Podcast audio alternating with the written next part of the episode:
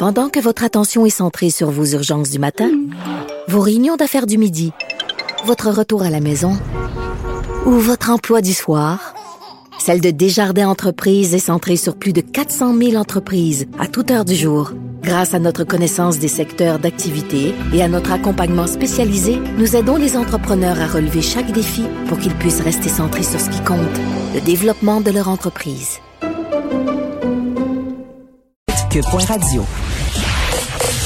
Vous écoutez Geneviève Peterson. Cube Radio. Bon, euh, la saga de la vaccination se poursuit. Là. Je parle du vaccin euh, Pfizer qui doit commencer à être administré chez nous au Québec la semaine prochaine. On a dit qu'on vaccinerait euh, les aînés en CHSLD en premier. Or, on apprend que ça sera peut-être pas si évident que ça de vacciner tous les aînés qui sont en CHSLD présentement au Québec. ça va être complexe compte tenu des conditions strictes imposées par Pfizer pour la gestion de son vaccin.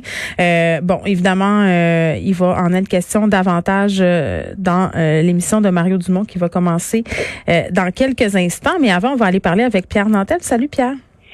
Bonjour Geneviève. Est-ce que tu es surpris euh, que ça va être plus compliqué qu'on pensait de vacciner tous les aînés? Hein? Ben, ben, disons que pour le moment, on peut être chanceux. On peut se dire qu'on a des échantillons. Moi, je considère que c'est pratiquement des échantillons. Oui, les, les 57 boîtes. Oui, oui, c'est ça. On parle en termes de boîte, ça nous fait bien rire. Mais il y en a pas moins que ça va être distribué, entre autres, au centre, au CHSLD Mémonide, euh, et qui donc va être une belle zone pour commencer effectivement à voir comment ça va être compliqué parce qu'un euh, vaccin à moins 80, évidemment, c'est pas quelque chose de simple à, transporter. Ce qui est en jeu ici, évidemment, c'est le déplacement des boîtes. Il va falloir que le vaccin se déplace euh, ou que la personne se déplace. donc, il faudra faire des choix à cet effet-là. On faisait un petit retour ensemble, Pierre, sur le dossier dossier Pornhub. J'en ai parlé euh, hier euh, à l'émission parce que la plateforme est quand même sur la sellette depuis plusieurs mois euh, par rapport à des contenus qui mettent en scène des enfants, donc des contenus pornographiques qui mettent en scène des enfants, des personnes mineures, ça peut être aussi des adolescents. Et là, vraiment, on demande à la compagnie d'agir. Il y a des compagnies de cartes de crédit qui sont en train de se retirer. PayPal le fait par ailleurs il y a de cela un an. Et Pornhub, comme à son habitude, se fait avoir de commentaires et tout ça euh, vraiment plafonné avec l'article du New York Times qui est sorti un peu plus tôt cette semaine. Puis vraiment, on interpellait euh, le premier ministre du Canada, Justin Trudeau, à faire quelque chose avec Pornhub, puisque Pornhub est une filière de MindGeek et que MindGeek a son bureau à Montréal. Effectivement, sur la rue des Caries, et il y en a pas moins qu'au moment où on se parle, ben, c'est une bonne nouvelle de voir que Mastercard et Visa euh, considèrent qu'il y a une possibilité de désaveu de Pornhub s'ils considèrent qu'il y a des activités qui sont illégales. En toi puis moi, ça fait belle lurette qu'on se doute bien qu'il peut y avoir des choses illégales chez Pornhub. Mais, mais je pense ici que, euh, de toute évidence, M. Guilbeault est sur la sellette actuellement. Disons qu'il y il y a beaucoup de pain sur la planche. On se rappellera de la gestion que ça comporte de faire affaire avec les géants du web, ne serait-ce que pour le contenu québécois, le contenu culturel canadien et québécois. Et c'est la même chose aussi pour l'imposition de ces grandes firmes-là. Monsieur euh, Guilbeault, évidemment, a présenté son projet de loi C10. Il, il promet des projets de loi pour le début de l'an prochain relativement au, à la protection des droits d'auteur pour le contenu d'information qui est multiplié sur Google, sur Facebook, etc. Mais tu dis quelque chose là-dessus?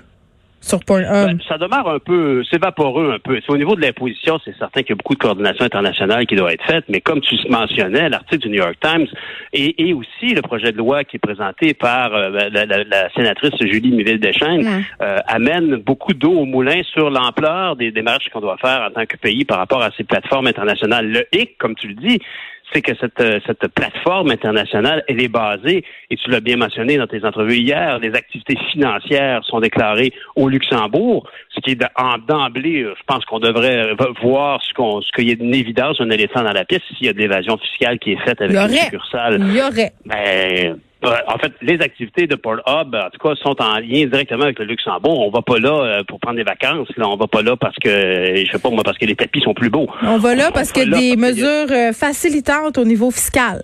Mettons, on Exactement, exactement. Mais par contre, ce qui se passe effectivement chez nous, c'est l'accueil, l'hébergement de différentes vidéos qui sont, euh, qui sont téléchargées par les utilisateurs. c'est un, un, modèle d'affaires à suivre. Comme tu le disais hier, il faut suivre la trace de l'argent. Alors, si Mastercard et Visa décident, en bout de ligne, de pénaliser le site parce qu'il y a des activités illégales, c'est très bien, on en est content. Mm. Il pas moins que c'est pas dans mythe actuellement qu'on va réussir à, contrôler Pornhub. Et la, la, vérité ici, c'est que j'ai l'impression qu'il y a même une opportunité à saisir parce que la pédophilie euh, est, quelque chose qui est normalement surveillé sur Internet. Euh, on va souvent dans des sites qui sont assez scabreux, on parle souvent du dark web, mais ici avec Pornhub, on parle réellement. Écoute, je pense que tu le mentionnais hier, c'est un des sites les plus fréquents, un des dix sites les plus fréquentés dans le monde. Alors, on a ici une consommation très banale de la pornographie et il y a donc beaucoup d'adresses IP qui sont disponibles.